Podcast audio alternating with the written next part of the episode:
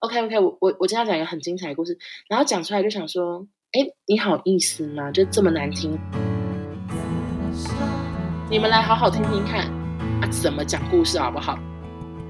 我那时候真的好想转过去跟他说，我我我我没有把你当破皮鞋，臭北出来，臭北出来，那 好好学习说话之道吧。本节目由 Mr. 三玩具仓库赞助播出，欢迎收听紫砂欧娜。大家好，我是欧娜。我现在真的是很勤奋，现在是大年初一的半夜，我还在录音。OK，很多人说第五集是一个坎，就是有非常多录音的人，他们就是录录录录到第五集之后，如果节目就是没有什么人听，或者是怎么样的，他们就很容易会中断他们的节目。所以，我今天我现在 right now 在录第六集，我算是跨过了那个坎。但其实老实说，我差点不想录下去。为什么呢？呃，总之就是上一集我们平常上传时间大概是礼拜二晚上，然后我大概礼拜二下午的时候，或者是前一天，我就有可能会拿到音档。反正我就会先听一次，跟严先生说大概要怎么修，或者是哪边要调整。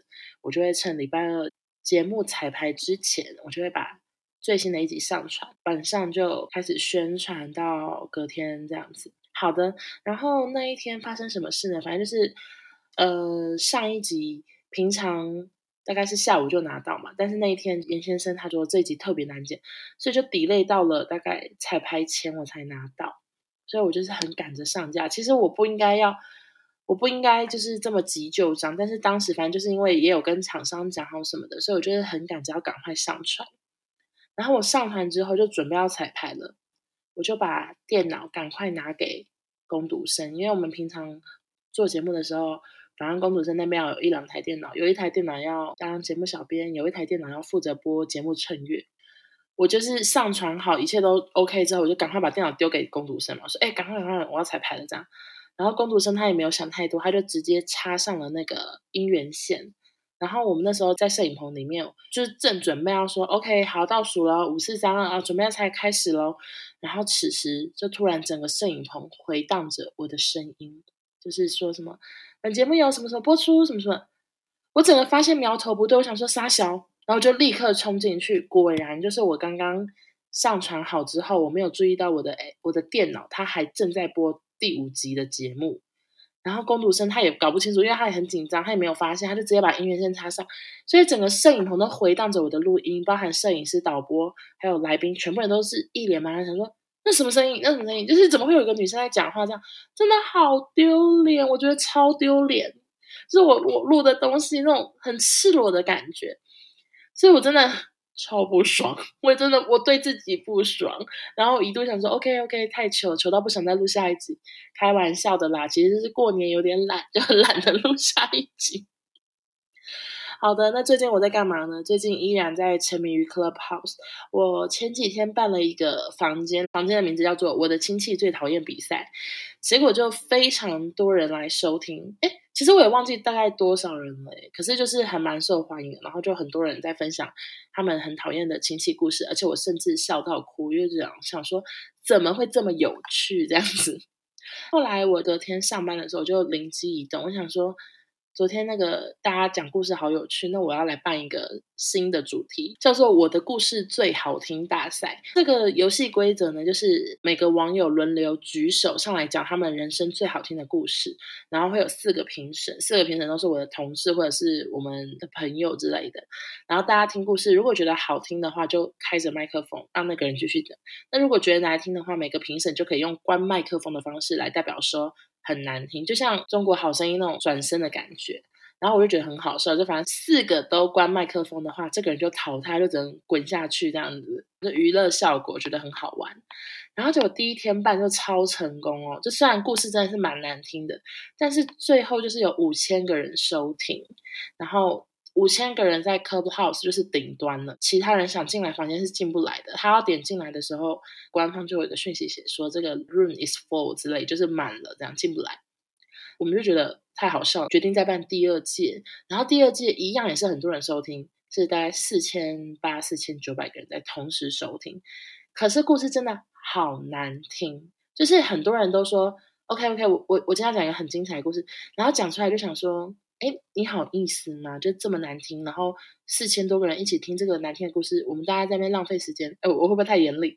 我严厉到我都自称是包小博啦，反正就是就是真的很难听。然后这次还加了一个环节，就是四个人都关麦克风之后，我们其中一个朋友呢，他会开始摇牛铃，告诉那个选手请下台，这样故事太难听了，请下台。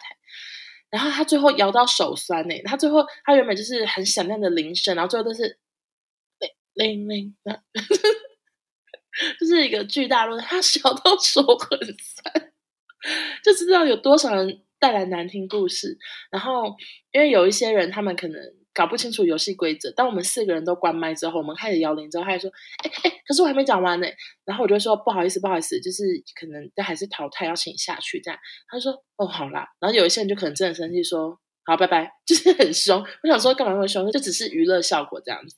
如果是他感觉真的很想把故事讲完的，我就会跟他说：“不然你再去我 IG 就是传讯息，你把故事讲完好了。”我这样跟对方讲。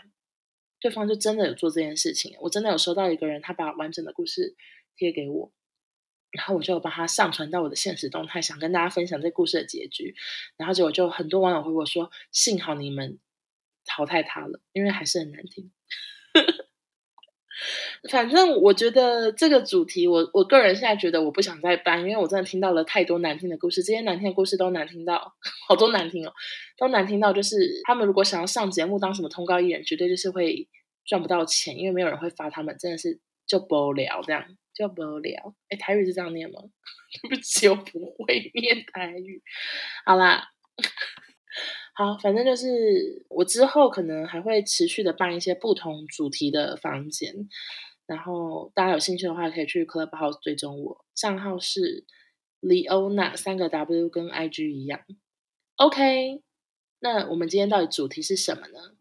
其实呢，就是我今天在打牌的时候，我就开始跟我家人说怎么办，不知道录什么，就是很烦恼这样子。因为我不是说五集是一个门槛嘛，就是很多人到第五集之后就会不想继续录，我总不能就是这样子怠惰下来吧。可是又真的想说，哦，过年真的想不到主题，原本想要聊亲戚啊，原本想要聊过年要的注意事项什么的，可是因为这一集上架的时候已经开工了，我不想要再聊，就是。过去的事情，就是觉得好像有点太晚聊这样，大家可能会没有那么有共鸣，所以我还想说，OK，那我就问网友好了。问网友，就是你们有什么想法，或者是你们有什么问题想要问的话，我就在这一集回答。所以我就收到了真的非常多人的问题，我觉得太棒了。我今天就要靠这些问题撑完这一集，我相信至少可以撑个撑个二十分钟。我努力，我把这集 hold 到二十分钟，大家至少开车可以开到个地方，或者是你们上班午休时间可以听个二十分钟，OK？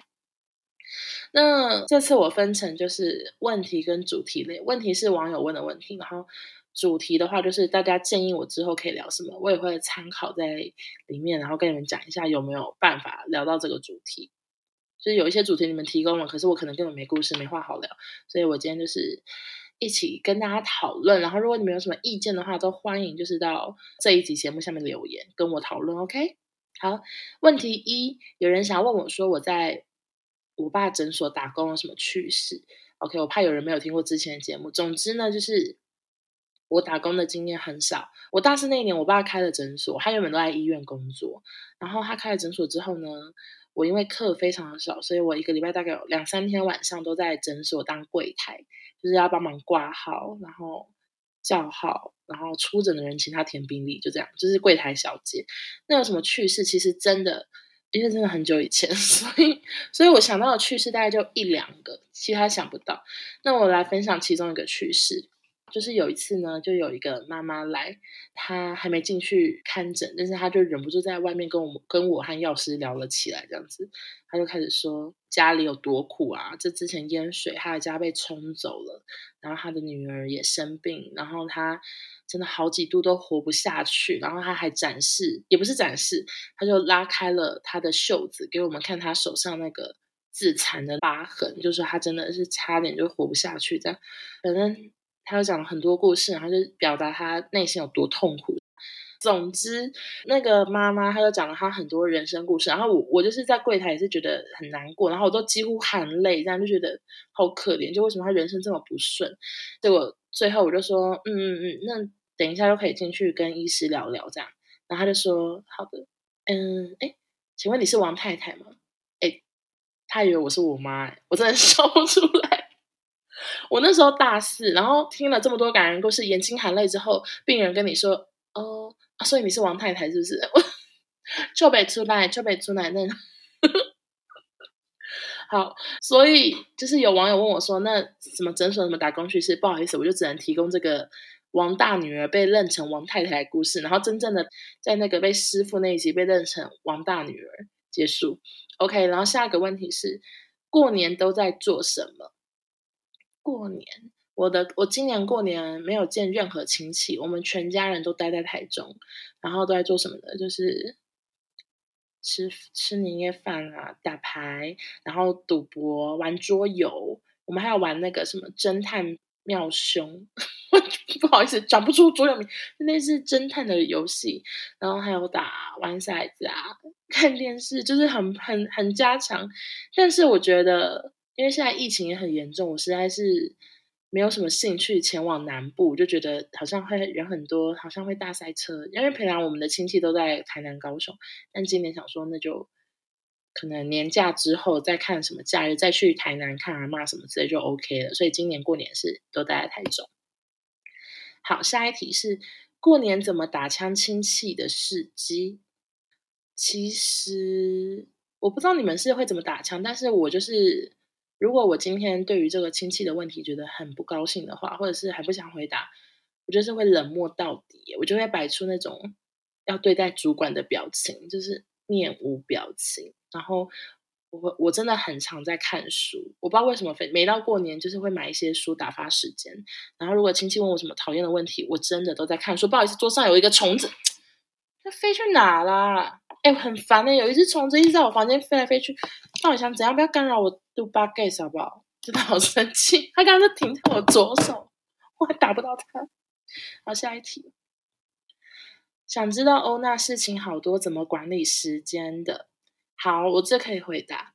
嗯，我先讲我平常上班的行程好了。我因为晚上很常录影的关系，所以我们平常大概十二点才会进公司，就是补休。我十二点进公司，我七点下班，然后如果有录影的话，就是大概九点半，反正就是十二点到七点或九点半这段时间，我都会很认真的上班。就是我是一个不喜欢把工作带回家里的人，我希望我回家的时候是包包越轻越好，尽量不要带电脑。就是除非要录 podcast，不然我是不带电脑回家。我不想把工作带回家，因为我觉得回家就是要放松。然后 anyway，就是我可能十点、十一点起床化妆，开车到公司，十二点到，然后边吃午餐边工作。我不会有午休时间，我也不会趴下来睡觉，除非真的太困。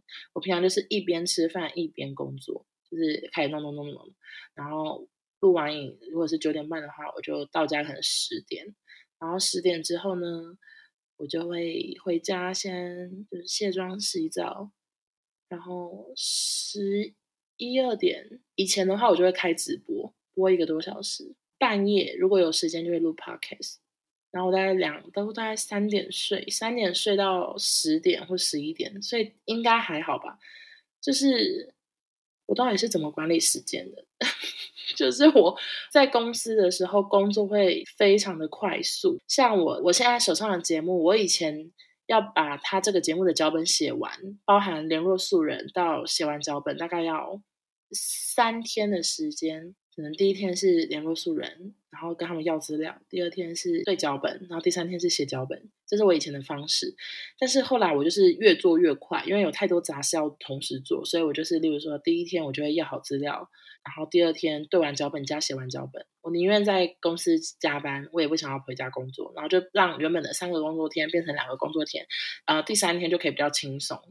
我我有点类似这样，就是，嗯。刚才话会不会很像很像蚊子？啊，管理时间的方式就是努力安排，妥善安排。哦，我还有一个管理时间、节省时间的方式，就是我会趁去公司上厕所的时候，一边发夜配文，会不会太荒谬？嗯，一边蹲厕所，一边那样发发发发拍，不会拍照啦，就是会在家里拍好照，然后发夜配，或者是回网友的讯息啊，什么常常在厕所进行啊，就自己找找时间做这样子。OK，然后下一个是赌博小迷信，下一个问题是赌博小迷信。嗯，我赌博没有什么小迷信诶、我今天也有穿红内裤打牌啊，然后总共输了五千块，所以。想必这个迷信就是以后不要再迷信了，因为没有屁用。然后下一个问题是同事 B 的后续。其实这个之前都有网友问我，但是因为就是这个有点灵异的故事，我一直不知道哪一集适合再接续的回答。那既然今天有人问，我就回答一下。同事 B 他后来有透过别的师傅去询问说，到底他发生，我有看到那只虫子啦，你给我出来！哎，我真的是他妈的，他怎么飞这么快啊？好讨厌，而且他，我看不出他是谁，他是蚊子吧？他看起来像蚊子，但他不停在我身上，我也没办法打他，我真的 好生气。OK，同事 B 的后续呢，就是他后来有去问了另外一位师傅，然后那另外一位师傅就跟他说：“没事啦，你不是被阿嬷跟或是什么的，你应该是最近负能量太多，导致你房间整个气场不太好。”然后他就给了他一些香，就跟他说：“你回家烧这些香，你可能就不会再这么冷。”然后同事逼回家就真的烧了香，可是他非常不喜欢那个味道，他觉得很臭。然后就算那个师傅有跟他说，你可以开窗户什么的，他还是觉得就算开窗户，然后一个晚上没有回去，还是很臭，所以他就放弃烧香。然后刚好最近就是天气也没有那么冷了，所以同事 B 也不觉得那么冷了，所以一切到底是结局是什么，就是有点算未解，因为同事 B 也不想烧香，可是天气又不冷，然后就 I don't know，同事 B 也 don't know，就这样，大概是这样。然后下一个呢是有人说在 Clubhouse 听了一堆烂故事，该如何面对下一间房？哎，我我觉得我很无辜哎，就是那些烂故事没有一个故事是我讲的，然后就很多人跑来私讯我说，欧娜，那个你今天那个烂故事比赛，呃不不是不是烂故事比赛，我明明就是办好听故事比赛，可是怎么变得像烂故事比赛？然后都说什么听到睡着，听到很生气，然后跟朋友推荐，还被朋友骂说这么无聊的房间为什么要听？我真的觉得我。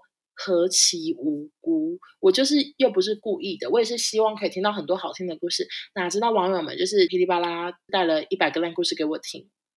所以为了我们彼此好，我之后是不想再办好听故事比赛啊，我可能会办其他主题，然后希望大家喜欢，也希望就是越来越多就是 Clubhouse 的网友可以来听我的 Podcast，你们来好好听听看啊，怎么讲故事好不好？大家拿笔记记录下来。OK，不要再讲烂故事了，谢谢。而且我们那时候办这个好听故事的时候，大概半夜两点在听那些烂故事，真的要睡着了。而且我因为我台中的家呢，就是我房间收讯没有很好，所以我都是整个人把椅子搬到窗户旁边、阳台旁边，我开着窗户，吹着微风，然后这样坐了两个半小时，我不曾离开窗户旁边。我为了是什么？为了就是听你们那些他奶奶的烂故事吗？干嘛突然生气？OK。抱歉，下一题。好，在讲下一个故事之前，又到了本集非常重要的环节。你们已经听过一百万遍，没错，就是工商时间。非常感谢这次的金主爸爸，Mr. 三玩具仓库。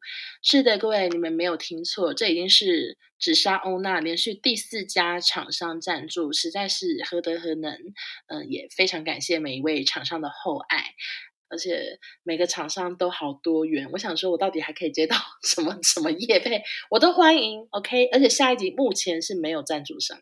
如果你现在正在收听，Hello，你可以马上私讯我，好不好？或者是寄信，就是我的所有工作邀约 都欢迎寄信到 purple sen 七八九小老鼠 gmail.com。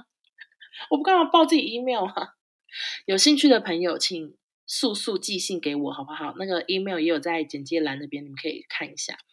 好的，那 Mr. 三玩具仓库是一个什么样的玩具店呢？它目前坐落于三重捷运站新北大都会公园旁。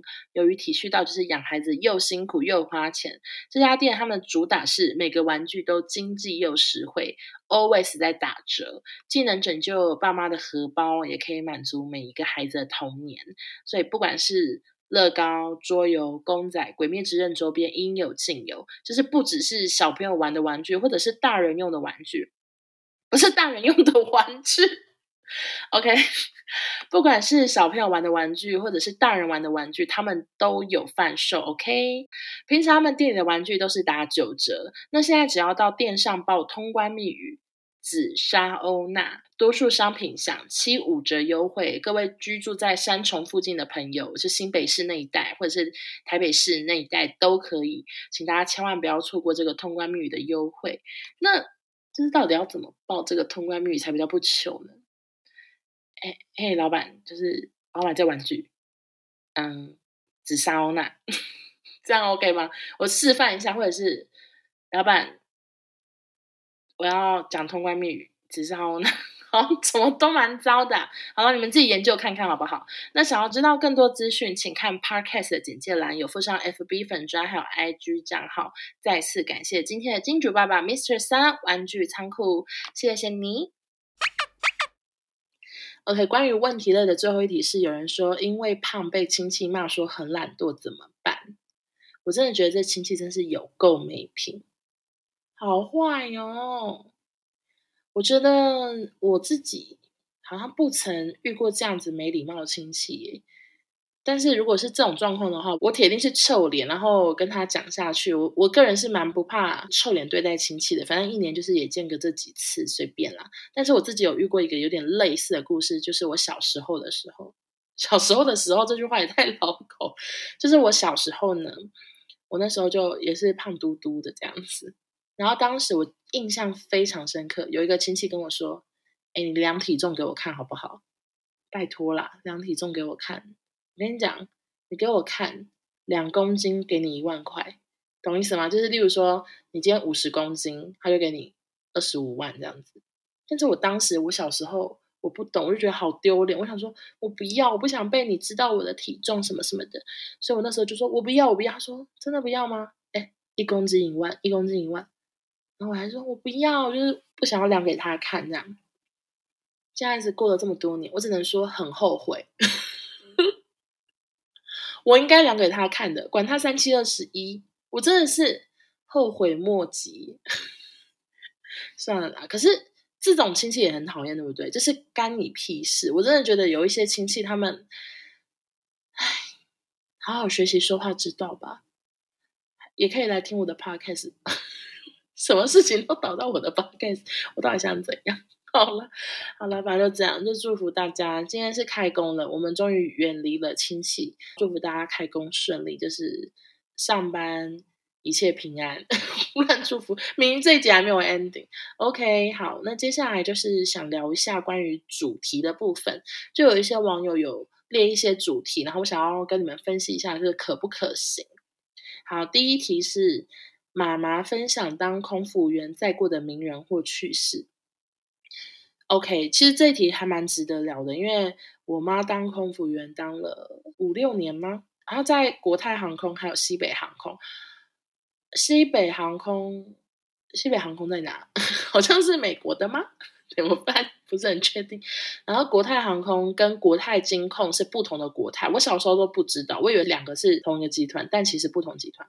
国泰航空他们是。香港的航空公司吧，所以我妈那时候好像都住香港，住了四年。然后她载过的名人有载过梅艳芳、约翰屈服塔，就是一些很老的明星，然后周润发之类的，刘德华，就是。好多港星哦，可能以前港星很爱来台湾吧，搞不清楚哦。就是因为他又在香港的航空公司，所以可能载过很多港星。然后关于去世的部分，也有很多很精彩的故事。因为我妈也很会讲故事，但是我想说，这一个可以之后回台中跟我妈这样子彼此对谈的时候，再欢迎她来跟我聊天，这样这可以当备选题目。谢谢这位网友的提供。然后下一个是想要听我聊跟少宗吵架的故事。呃，就是非常的难聊这一题，因为我们吵过非常多次架，我们两个认识了几年啊？六年了，然后基本上一起工作的时间大概是差不多五年多吧，就只有少数时间不同听，大部分时间都是同听的同事。然后我们真的吵过非常多次架，有很多次都严重到一个不行。所以，如果要作为一个主题的话，我有点没办法举例，因为少宗他基本上都忘记我们为什么吵架，然后我自己也几乎都忘记。但我可以分享一个吵过最严重的一次架是什么内容，就是那时候我们在北京一起住的时候，每天都在一起，我们就一起上班，一起住，整个家就是我跟他隔壁房间，非常的近，隔音也不好。那时候我们后来常常。就真的太没话聊，然后外加工作又会有摩擦，所以我们每次进到家之后，我们很常就是直接走进去自己的房间，然后就关门这样子。然后周末也常常不想要约出去，我宁愿在家里看一些剧或者是叫外送什么的，就真的很不想要跟他有很多接触。然后那时候又很常因为工作的事情吵架。然后我记得有一次就是半夜他来我房间跟我摊牌，他就说他觉得我对他的态度很差什么之类的。然后他讲了一句很经典的话，他说：“我不是你用过的破皮鞋。”我真的觉得这句最经典的。我永远记得他曾经觉得我把他当破皮鞋。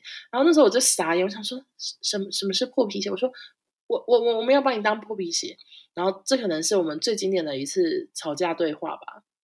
后来就近几年比较还好啦，就比较没有这么。对话上的吵架，近几年吵架都尝试，就是说工作意见不合，然后我态度不好，或者是他态度不好什么的，然后我就会去厕所冷静一下，冷静一下回来，顺利的话可以继续讨论。如果回来还是继续意见不合的话，回家可能他就会传一封很长的讯息，我就会回他，然后。可能过一两天才可以和好，大概是这样了。就我们很多吵架的故事，所以细节是什么有点忘了，很难当一集主题来聊。所以这个打咩，然后下一个是聊接触过的讨厌窗口。好，这个的话我大概只有遇过一个，所以也很难当一集的主题讨论。我之后聊讨厌的议员的时候可以加在一起聊。所以这个也是打咩。再下一个是喝醉的荒唐故事。OK，这个完全可以当一集主题讨论。我下次再讲好不好？我下次再讲这个，看哪一天要聊的时候再聊。但是聊这个，我有点担心我妈会生气，因为我妈其实是我忠实的听众，她都会听我每一集的节目。我怕她听完之后真的会很生气，因为我真的很荒唐。而且我常常每次发完现实动态说前一天喝醉，今天宿醉啊，前一天撞到头，我爸爸妈都会传讯息到 LINE 说文文不要再喝了，文文少喝一点，所以压力很大，因为爸妈都很关注我的网络世界。好啦，这个也是之后有机会再聊。好，下一个想听欧娜访问其他人，其实我知道就是访谈也是大家很爱听的，可是有一个比较麻烦的问题是我都在家里录音，到底是谁会想要来巴黎陪我录音？太难了。然后要访问谁什么之类的，我都还需要好好思考。嗯，之后如果我找到不错的录音室或者什么的，或者是哎，Hello，现在有厂商吗？Hello，各位厂商，有厂商想要赞助我第二支麦克风，或者是想要赞助录音室的话，都欢迎跟我联络，我们就有机会录一些访谈主题。而且我自己也蛮有兴趣的，因为如果是我有兴趣的话题，或者是有兴趣的对象的话，我可以列出很多问题跟他聊天。OK，下一个是康熙小本本拿出来讲。好的，其实这个是不管是我工作几年都很常被问的问题，说到底康熙小本本写的人是谁？那我跟大家郑重的再说明一次，就是节目上秀出康熙小本本，艺人写出名字，然后给主持人看的时候，其实真的我们的 S 姐她每次都会把那张纸撕下来，然后带回到休息室丢掉，所以我从来没有看过说小本本到底写谁。然后现场他们讲悄悄话，我也完全没有听到过，所以我是真的，我是真的真的不知道小本本的人是谁。但我只有印象中，就是有一次呢，我们在收小本本的时候，发现有一张纸，有一张纸没有撕下来。就是那那一集好像是有人说什么讲了一个八卦，然后写艺人名在小本本，然后主持人看完说有够无聊，所以我猜他们可能是觉得这个人真的是。完全是意料之内，所以他们就对于小本本的这个人名一点兴趣都没有，所以他们就完全没有把那张纸撕下来。然后我们就有看到那个艺人的名字，但是因为真的很无聊，所以就没有想跟大家讲说是谁。OK，好，下一个是出糗的故事。OK，我整个人从小到大都是以谐星的身份或者是小丑的身份在生活着，我有非常多非常多的糗事，然后很多糗事可能会讲到落泪。因为真的 就是太糗了，糗到就是我觉得很多人可能如果发生跟我一样的事情，他们可能已经转学或者是离职，但是我这个人脸皮真的是厚厚厚，都可以熬下去，我都可以眼泪中再出发，或者是拍拍屁股站起来这样子。我有非常多糗事，这可以当一集。然后最后一题就是学开车到上路的苦瓜史。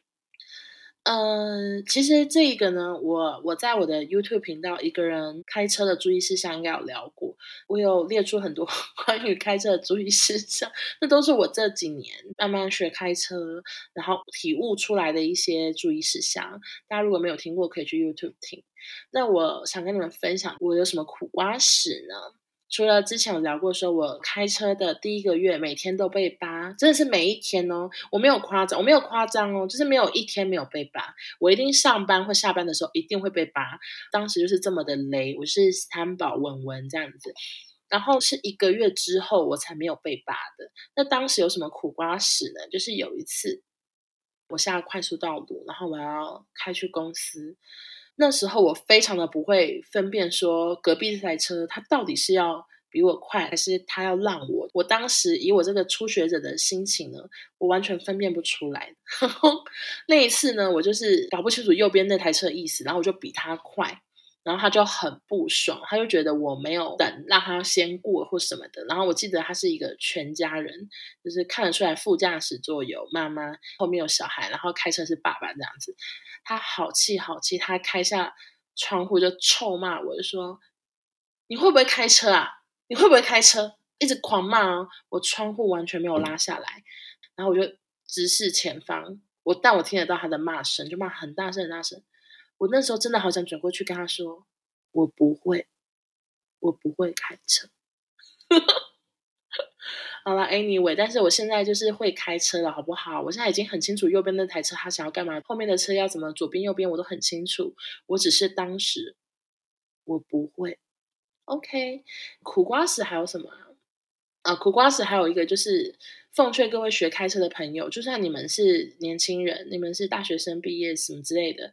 都可以去贴标语在自己的车屁股那边。我那时候刚拿到车，那个周末，我不是说我爸妈他们就很快速的在让我在台北练车吗？那时候有一个行程，就是去那种车子用品的店，他们就去买那个标语贴在我的车屁股。他们那时候就买了新手上路，还有 Baby in the car。但是其实我根本就是没有 Baby in the car 嘛，我就是那个 baby。我那时候。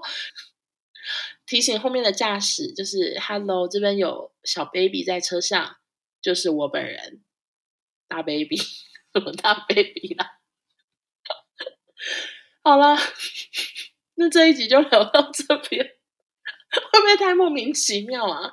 好的，再次感谢所有网友的提问，让我可以撑完这第六集。希望下一集我可以聊一个好笑的主题与大家分享，也祝大家开工愉快哦。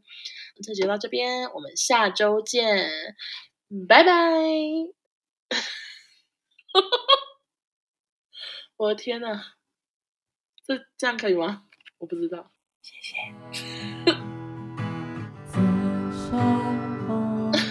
整个不知道怎么讲，救命啊！整段剪掉好了，好好好。因为我现在也有在考虑，会不会太琐碎啊？以为在跟你们闲话家常。哎，我跟你讲，真的很琐碎哦。如果听不下去的话，请不要打我。哦，什么叫靠近三种啊？OK，各位住在山，好，重来。